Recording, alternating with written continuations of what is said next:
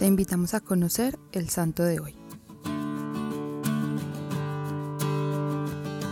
Hoy vamos a conocer la historia de San Ignacio de Loyola.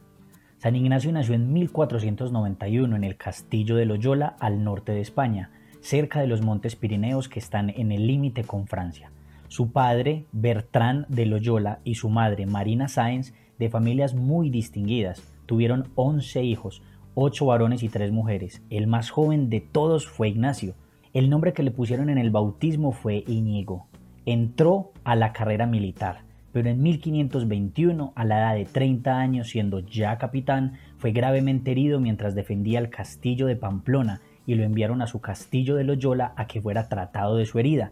A pesar de los esfuerzos por recuperarse, quedó cojo para toda la vida. A pesar de esto, Ignacio tuvo durante toda su vida un modo muy elegante y fino para tratar a toda clase de personas. Lo había aprendido en la corte en su niñez, Mientras estaba en convalecencia pidió que le llevaran novelas de caballería, llenas de narraciones inventadas e imaginarias, pero su hermana le dijo que no tenía más libros que La vida de Cristo y El año cristiano, o sea, la historia del santo de cada día, algo curioso como lo que estamos escuchando hoy. Y le sucedió un caso muy especial. Antes, mientras leía novelas y narraciones inventadas, en el momento sentía satisfacción, pero después quedaba con un sentimiento horrible de tristeza y frustración. En cambio, ahora al leer la vida de Cristo y las vidas de los santos sentía una alegría inmensa que le duraba por días y días. Esto lo fue impresionando profundamente.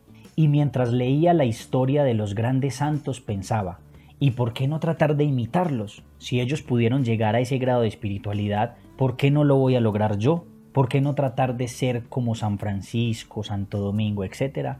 Estos hombres estaban hechos del mismo barro que yo. ¿Por qué no esforzarme por llegar al grado que ellos alcanzaron? Y después se iba a cumplir en él aquello que decía Jesús. Dichosos los que tienen un gran deseo de ser santos, porque su deseo se cumplirá. Y aquella sentencia de los psicólogos que dice, cuidado con lo que deseas porque lo conseguirás. Mientras se proponía seriamente convertirse, una noche se le apareció Nuestra Señora con su Hijo Santísimo. La visión lo consoló inmensamente. Desde entonces se propuso dedicarse a servir no a gobernantes de la tierra, sino al Rey del cielo. Dos detalles relevantes de su vida fueron, primero, que en 1540 el Papa Pablo III aprobó su comunidad llamada Compañía de Jesús o los conocidos como jesuitas. El superior general de la nueva comunidad fue San Ignacio, hasta su muerte.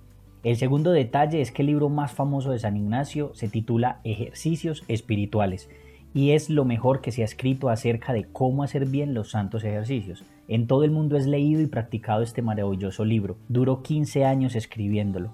Su lema era todo para mayor gloria de Dios y a ello dirigía todas sus acciones, palabras y pensamientos, a que Dios fuera más conocido, más amado y mejor obedecido murió súbitamente el 31 de julio de 1556 a la edad de 65 años. En 1622 el Papa lo declaró santo y después Pío XI lo declaró patrono de los ejercicios espirituales en todo el mundo.